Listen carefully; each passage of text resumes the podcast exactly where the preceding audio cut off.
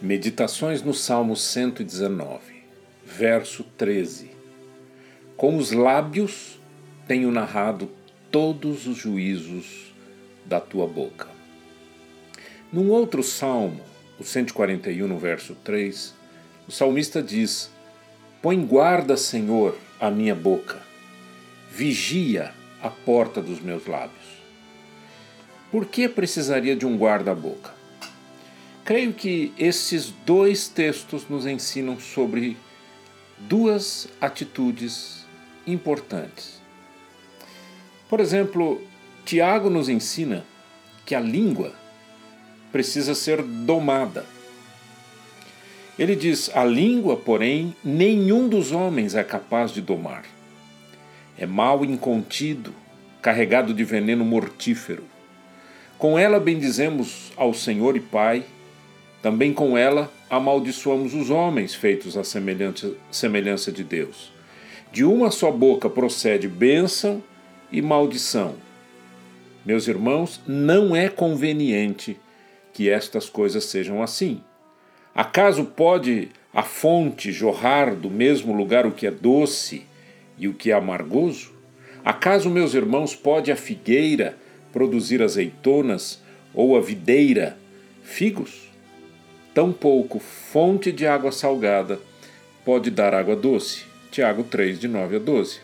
Em outras palavras, a boca que fala palavras de destruição está cumprindo uma agenda que não vem de Deus, mas sim da maldade humana. Por isso o salmista pede ao Senhor que coloque um guarda à sua boca, um vigia à porta dos seus lábios. Mas há o outro lado da moeda.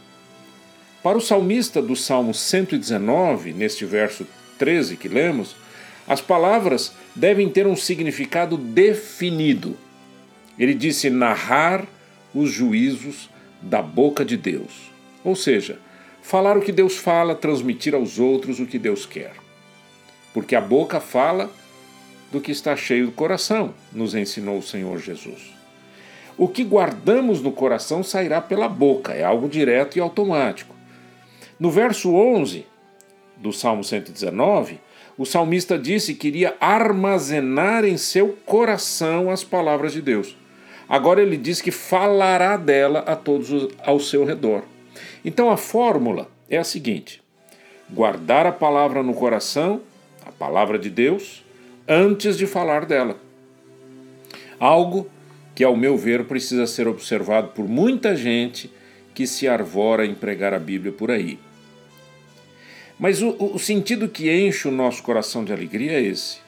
Quando eu falo do juízo de Deus, ou, ou melhor, quando eu recito as Escrituras, quando eu conto aos outros o que a Bíblia diz, eu promovo o testemunho de fé necessário para anunciar ao mundo a verdade divina. Vidas são transformadas e eu tenho uma imensa alegria dentro de mim. O legado de todo cristão é transmitir às gerações a vontade de Deus. Como diz o salmista no Salmo 145, 4, uma geração louvará a outra geração as tuas obras e anunciará os teus poderosos feitos.